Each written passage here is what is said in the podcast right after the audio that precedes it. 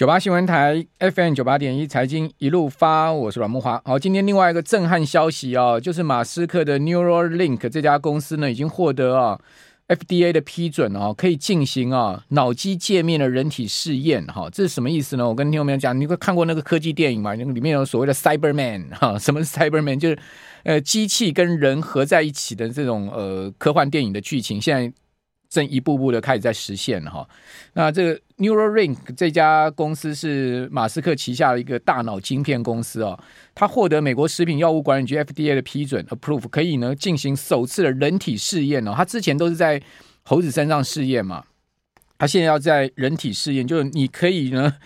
把这个晶片装到你的大脑里面，好，然后可以用晶片来遥控，哈，呃，这到底怎么？这个 Neuralink 现在正在开发一个 Link 的，哈，叫 Link 的大脑晶片，好，帮助啊重度瘫痪的病人使用神经讯号来控制外部的工具，也就是说，你只要用神经，只要用想的，你就会控制滑鼠、控制游标这样子，哈。呃，代替呃，这代表什么？代表这个罹患了肌萎缩性脊椎侧索硬化症 （ALS） 好，这些严重退化疾病的患者哈，未来有机会呢，透过移动滑鼠、游标，或者是说呢，使用意念来打字哦，哦，那跟其他人进行沟通哦，就像呃那个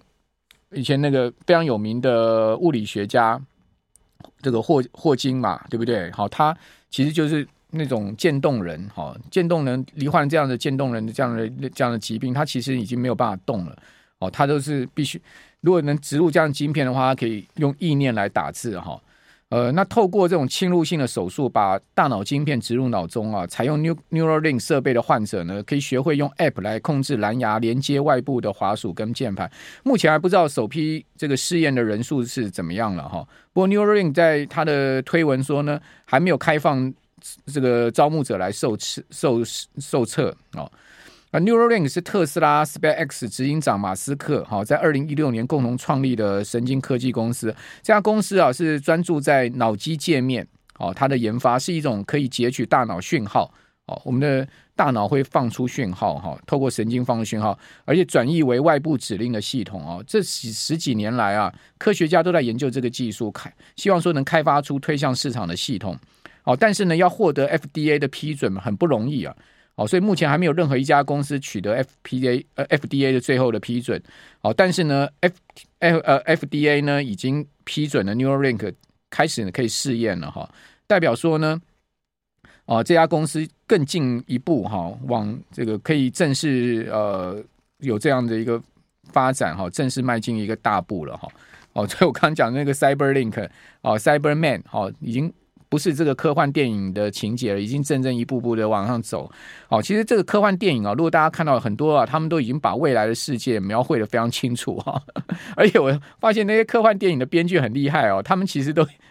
早很多年哦就已经想到了这些事情了。哦，我记得有一部电影就是那个 Cyberman，然后那个人上。人体上面装了晶片啊，装了很多那个机械手背啊，然后这个联动这样子的一部电影哈，我不知道各位有没有看过，呃，然后说地球一片混乱嘛哈，然后呃真正有钱人他们是在那个呃地球上面像那个月亮的那个地方的一个太空站，然后他要到那个太空站去啊啊，这个电影情节是这样的，就是说科技发展到最后哈，很多的那个科幻电影的情节都科技发展到最后啊，世界是一片混乱，无政府状态。那大企业统治世界，哈，贫富差距很大，大多数的人像蝼蚁一般的生活，哈，少数的有钱人富豪呢，他们是呃居住在一个特殊的地方，可能是离开地球的太空站，类似这样的这样的地方。科技电影都往这块在在描绘，会不会有可能往这个方向发展呢？我觉得以现在目前全世界这种贫富差距，哈，或者说呢地缘政治紧张哦，真的非常有可能。哦，那个科幻电影都想得很远哈。好了，不过我们今天不是要跟大家讲科幻电影，我们今天是要来跟大家讲说啊，哦，这个大盘上涨一个结构到底是什么？说，呃，我们的题目就是呃，整个现在目前的大盘的结构面，好，我们怎么去思考它？首先，我们可以看到今天我帮各位准备的资料哈，因为我们现在目前有这个 YT 跟广播同时进行啊。如果各位可以看 YT 的话，你可以看到我们现在有这个资料准备给各位哈。那这今天第一张图就是呃。大盘呢，加权指数跟台指期哈收盘的情况，哦，呃，今天的盘势就是两个都是大开高哈，期货是开高一百五十七点嘛，大盘是开高两百一十九点，所以你看到开盘就直接跳空上去，哈，跳空上去就呈现一条水平线，哈，在上面哈就掉不下来，好，所以收盘呢，台指期涨了两百三十点，大盘涨了两百一十三点，都是超过两百点涨，而且跳空缺口都很大，哈。好，那收盘我们可以看到，我现在圈起来这个地方哈，它写一个负七十，就是呈现逆价差七十点，也就是说，呃，加权指数呢，事实上是呃收在一万六千五百零五点哈，那台指期收在一万六千四百三十五点，所以这两个相减就变成逆价差七十点，哦，逆价差七十点，那事实上呢，它是反映哈六月即将除息，哦，这个蒸发的一百零八点的全值。哦，所以才会有这么大的逆价差，不然这个逆价差是其实很不合理的哈。再来讲，这么强势的多方轧空行情啊，应该是正价差的哈。那如果你把这一百零八点呢，把它加回去的话，正价差是三十八点，所以它果然是正价差。那现在我们正在节目进行的同时呢，台指期现在是涨多少点呢？现在目前是涨了五十五点。涨五十五点的话，你把正价差三十八点加回去的话，加上去的话，等于说现在 right now 哈，我们这个 moment 哈，呃，正价差已经是来到了超过九十点的正价差了。那这么强势的一个正价差，代表呢，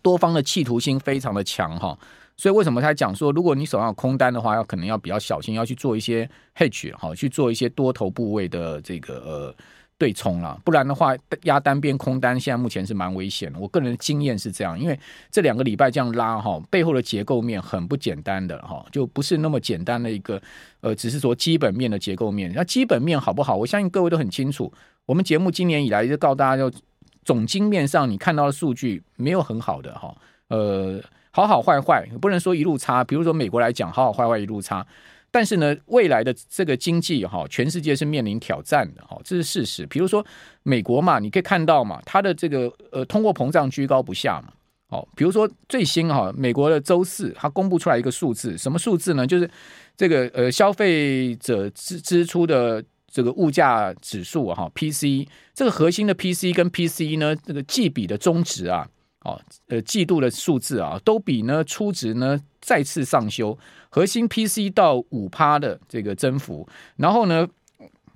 ，PC 的增幅是三点八趴，都叫初值就是先前公布的哈初值上升了零点一个百分点，显示呢今天晚上即将公布的 PCE 哈最新一个月的 PCE 恐恐怕也不会乐观呐，哦，所以现在整个呃 CME 的 Fed Watch Two 哈，它所定价出来哈联准会哈。呃，六月十三跟十四号两次的会议，呃，这两天的会议哈，升息的几率呢，本来大家都认为都不会升息，因为鲍威尔已经讲了嘛，就是说没有升息的，他已经暗示市场没有升息的必要嘛。因为说银行的问题，哦，银行雨天收伞哈，这个踩刹车的问题呢，已经使得呢联准会不需要把利率拉到原先预期的那么高，对不对？这是鲍威尔在那个货币政策小组会议跟 Bernanke 两个人哈前后主席。的一个呃，这个谈话的重点哈，本来给大家没讲这个了哈，最主要是鲍威尔拿了稿念这个事情。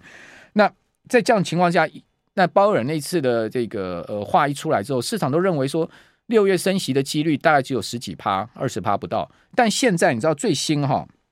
这个 FedWatch Tool 哈，六月的升息的几率呢，已经上到了接近快五成了。哦，也就是说市场现在改在改变看法，就认为说六月非常有可能要再升息了。哦，这六月如果要再升息的话，那势必就是反映通膨居高不下。但通膨居高不下的同时呢，呃，你可以看到美国的这个经济状况哈、并不是像这个呃通膨这么强劲。哦，虽然说它也没有非常弱了哈、没有那么强劲。呃，比如说它也有最新公布出来这个 GDP 哦，GDP 第一季哈、呃，终值是上修哈、但是呢。它也只有到一点三趴的增长而已，哦，原先初值是一点一 percent 的增长，去年第四季美国 GDP 的增长是二点六趴，好，所以呢，一点三 percent 的这个增长呢，只有去年第四季增长的二分之一，所以你说这个增长 GDP 的增长是强劲的吗？其实并不强劲，哦，呃，在这样状况之下，下半年的挑战还有可能更大嘛，对不对？哦，以及马上面临到就是债务上限的挑战。那下半年还有这个通膨居高，好，那同时呢，利率高挂在五趴，甚至可能要升到五点二五这样的整个经济跟金融市场的挑战嘛。所以经济基本面哈，大环境面上讲实在的，你不能乐观的啦。哦，但是呢，股票市场就不是这么一回事，对不对？纳斯达克指数一路涨上去，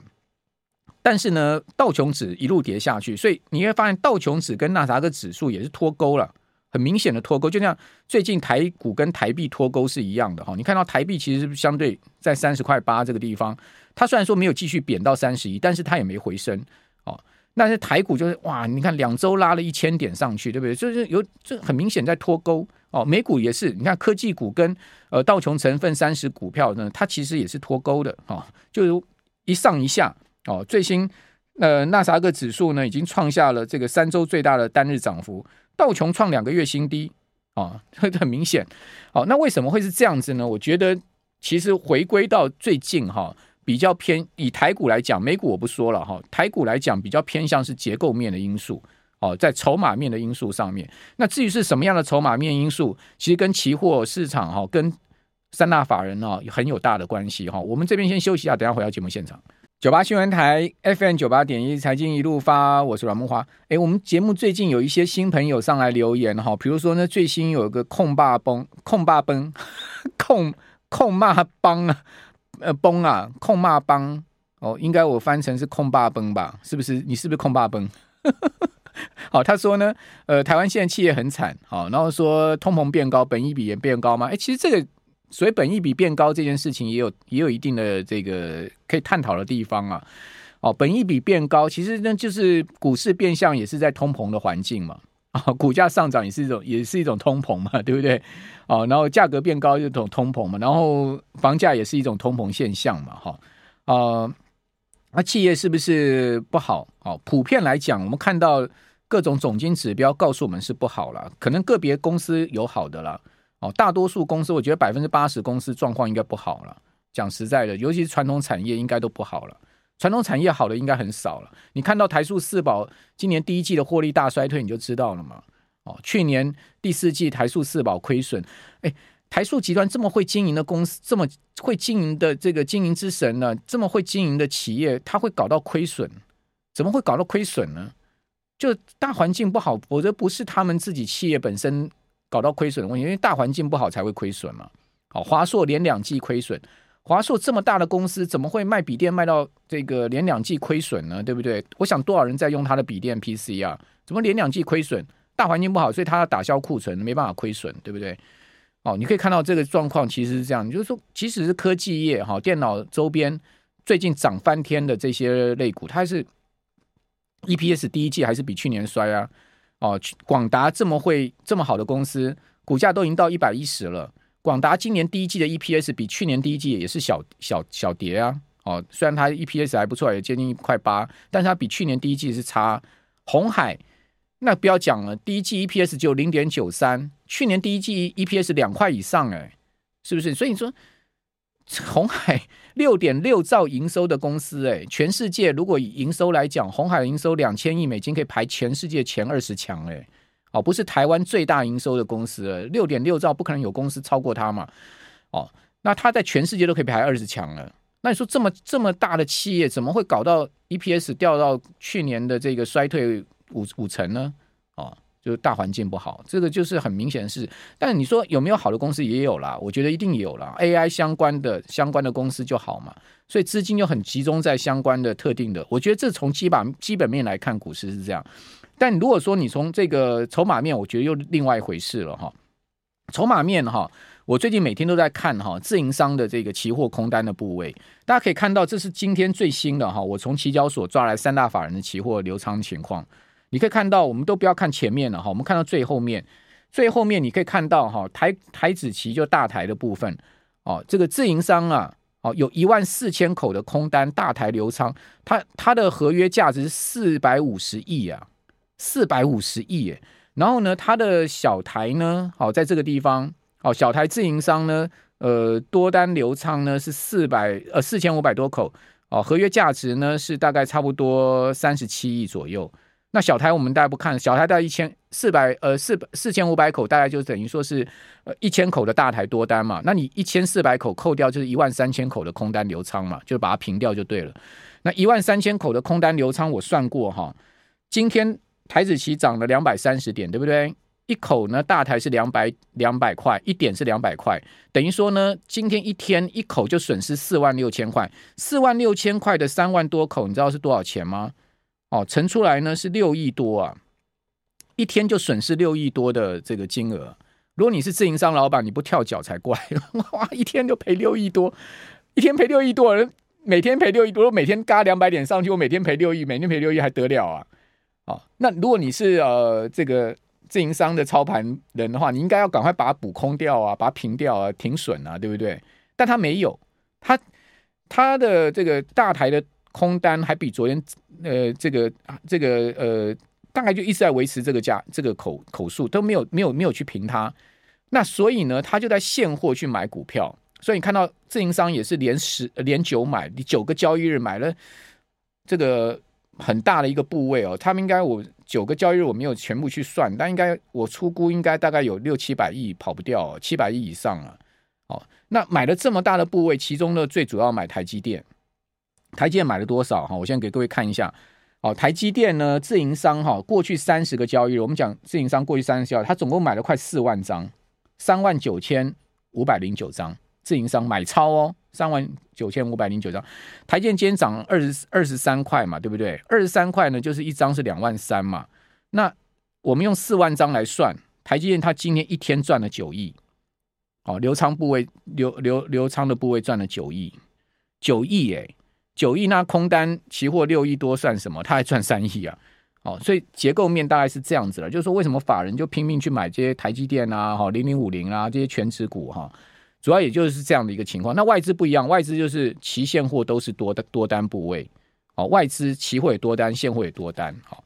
所以我刚才有讲嘛，说。哎，如果你今天是空单流仓的话，你怎么办？你可能可以去注意一些那个权值型的 ETF 哈，零零五零、零零五六这一些，对不对？好，为什么？因为零零五零就百分之四十台积电呐，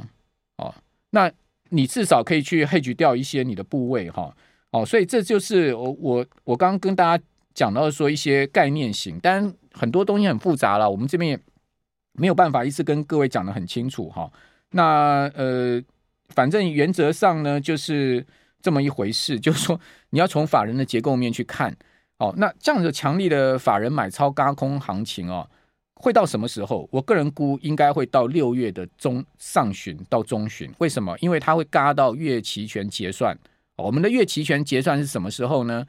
非常有可能就是说六月的第三周的礼拜三，哦，当然不会嘎到最后一天。也许呢，会在六月的第一周、第二周呢，好，那个地方就震荡会开始加大。哦，那至于说会不会下个礼拜还是这么强烈拉上去，我不敢讲哈。但是呢，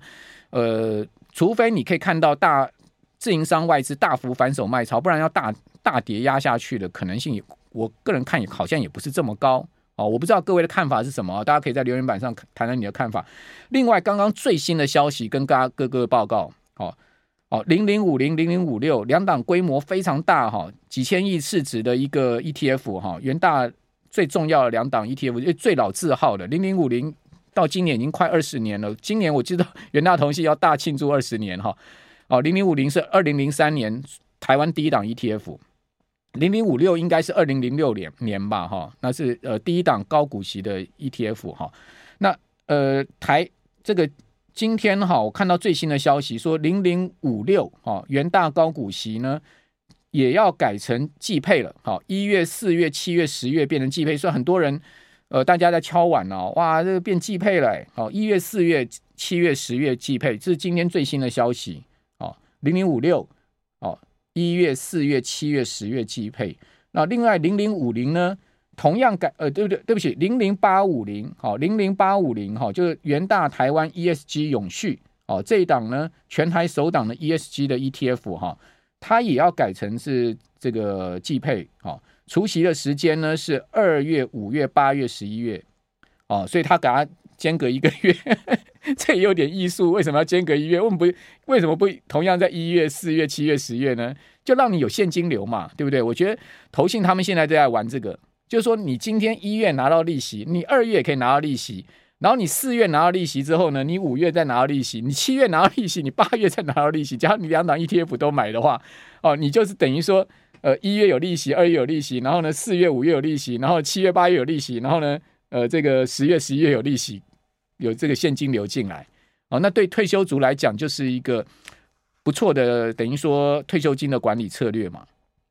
因为我们知道很多退休族他可能要有这个现金流进来哦，那呃，这个就提供大家参考了哈。哦，这个消息应该是最 hot 的了哈，最 hot 的一个消息给各位参考，都要改季配，潮流是这样子啦，哦，都要改成季配，让这个现金流更更活用，甚至月配。我那天碰到一个 ETF 的这个基金经理人，他说呢，他们搞这个第一档哈股票型的 ETF 哈，台股股票型 ETF 搞月配哈，他说其他投信啊都在骂他们说你要搞死我们 了，你你搞那个股票型 ETF 搞月配哦，那你是不是也要逼把我们逼上梁山呐？我们也要搞月配啊，因为月配很麻烦的，你知道吗？那个平准金啊，这个每个月。债券型是 OK，但股票型要月配，真的是有一定的这个操作难度技巧。但投信现在没办法让你竞争，ETF 那么多哦，投投资人喜欢这个季配月配，你什么半年配那种都已经大家都不不是那么爱了，都要配息频率高的。所以呢，有一档 ETF 要搞成这个股票型的，要搞成月配，哇，其他投信都跳脚啊，这 这个坏昏倒啊，那要搞月配哦，我们是不是也要跟着你一起月配呢？哦，今天已经。大家竞争到这样的地步了哈，那以上消息提供大家参考了哈。